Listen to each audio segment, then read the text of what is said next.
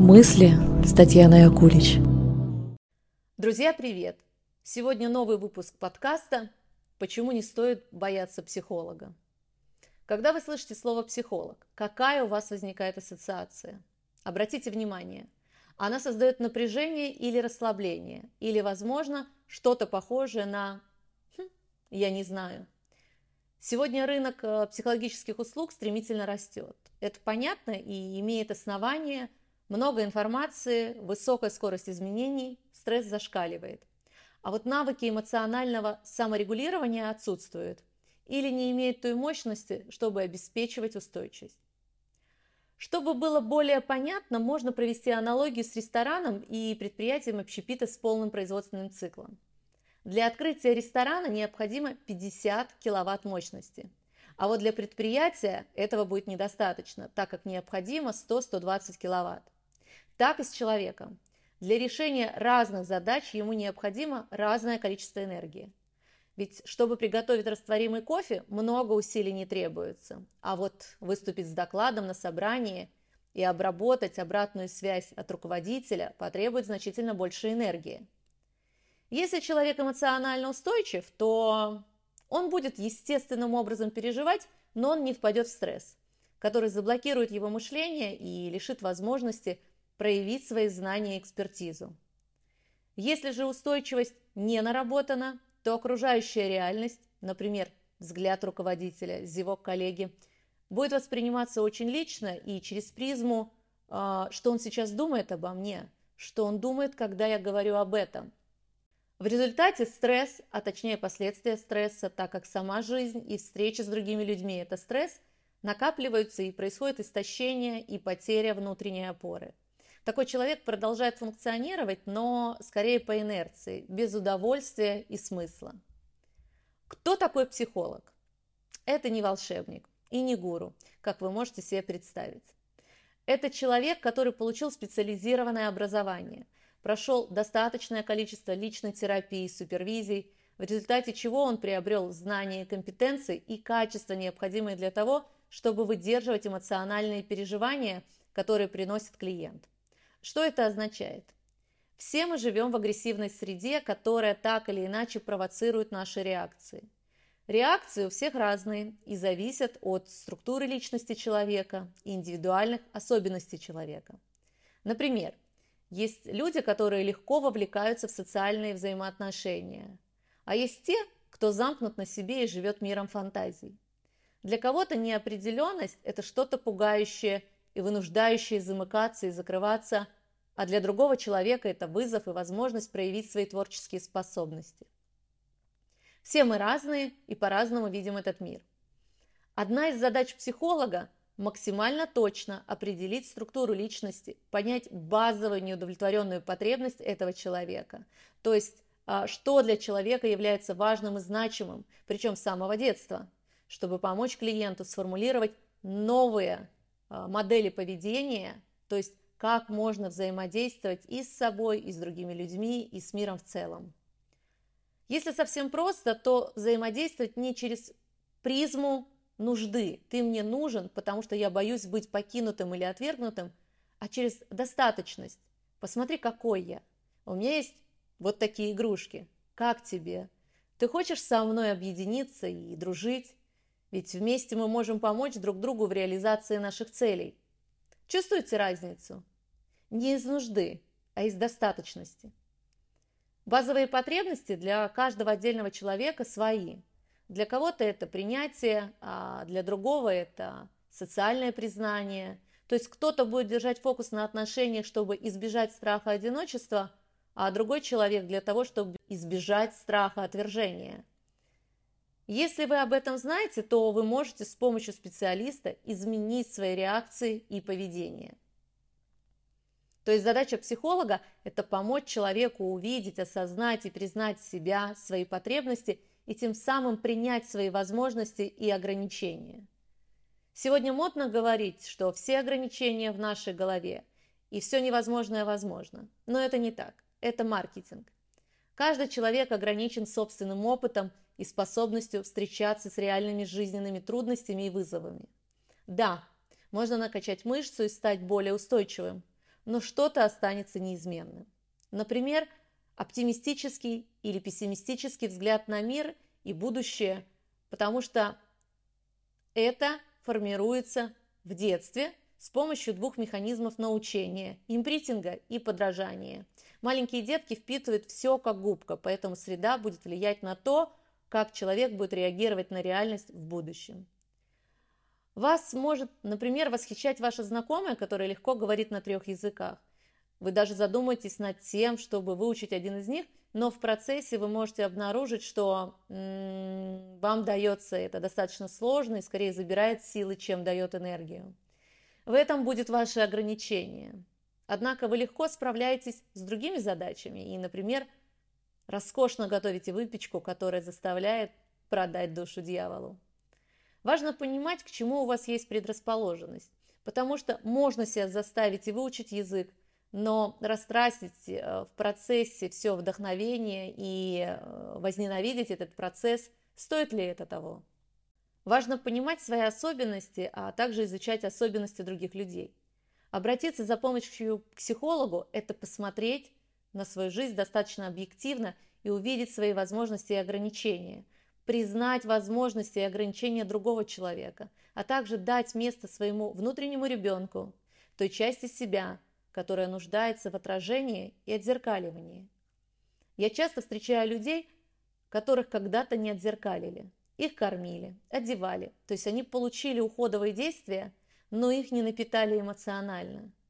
В итоге они остались наедине со своими непереработанными чувствами, которые переросли в симптомы, такие как неудовлетворенность жизнью, эмоциональная нестабильность, тревожность, нерешительность, проблемы в общении, неадекватность самооценки – страхи, фобии, раздражительность, обидчивость, переедание, проблемы с либидо и так далее. Все перечисленное – это часто следствие непрожитых детских чувств. Но хорошая новость в том, что их можно допрожить и переработать вместе с психологом. Переработать – это значит найти слова, произнести их вслух и получить принятие, понимание и поддержку, в которых можно переосмыслить, из какой части вашего жизненного опыта эти чувства, из какой истории, и как эта история помогает или наоборот мешает вам получать удовольствие и удовлетворение сегодня. То есть говорит о чем-то до тех пор, пока эта ситуация не отпустит, не исчерпает себя и не займет свое место в том прошлом, где ей место, и останется опытом, который возможно осмыслить и принять как часть своей жизни. Вспоминаю фрагмент из фильма «Ангел А», в котором главный герой теряет веру в себя и в самый отчаянный момент встречает ангела. Они вместе отправляются навстречу к кредитору, у которого главный герой взял деньги взаймы и не смог вовремя расплатиться. Ангела наблюдала за их беседой, а после чего она отразила, что форма, в которой говорил главный герой, не соответствовала контексту. То есть вместо того, чтобы сказать как есть и почему он не может отдать деньги – он играл, манипулировал и еще больше запутывался и запутывал ситуацию и создавал напряжение. Вот э, маленький диалог мне хочется привести из этого фильма. «Скажи правду», — сказала Ангела. «Какую?» — ответил Андре. «Которую не просто сказать», — пояснила Ангела. «Но не всегда нужно говорить правду», — задумчиво ответил Андре. «А почему нет?» мы бы стали свободней и покорили весь Париж. Конечно же, понятие «правда» имеет разные оттенки, и важно понимать, что стоит произносить вслух, а что нет, но врать себе и окружающим о том, что все хорошо, когда на душе скребут кошки и хочется сигануть с моста, как до встречи с э, ангелом планировал сделать Андре, так себе забава. Сказать правду и понимать, до какой степени, где ее границы, может человек, который знает себя, свои возможности и ограничения. В ином случае человек будет или застревать в стыде и сомневаться в себе, или будет действовать из другой крайности, из бесстыдства, когда плевать на чувства других, можно идти по головам. Психолог – это место, где можно сказать правду, не выбирая слов и интонаций. Просто произнести вслух то, что годами накапливалось. И словно кость в горле мешала и раздражала получать удовольствие от общения – совместности и сотрудничества с другими людьми. Я рекомендую вам посмотреть фильм «Ангел А», котором показана психология человека с жертвенным сценарием, который выглядит заброшенным и потерянным. Он запутался и не знает, как решить комок проблем, который сам и создал. В фильме есть фраза «Мы вам не можем помочь, но вы точно можете помочь самому себе». Смысл этих слов заключается в том, что в ваших руках находится решение, как поступить со своей жизнью. Продолжать болтаться от проблемы к проблеме или разобраться в себе и в причинах, которые создают эти проблемы. Да, вы можете сказать, но у меня есть друзья и родители, которых мне достаточно, они меня понимают, но здесь важно провести красную линию, так как подобное общение предполагает советы и рекомендации со стороны близких, часто непрошенных тогда как психолог слушает содержание как симптом. Например, вас беспокоит отношения с мужем. Вы об этом говорите с мамой, и мама через призму своего опыта вам говорит, «Доченька, нужно быть мудрее и мягче, это же семейная жизнь».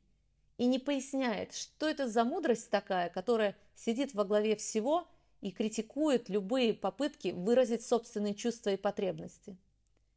Родители и друзья слушают вас через призму своего опыта. Они сопоставляют ваш опыт со своим.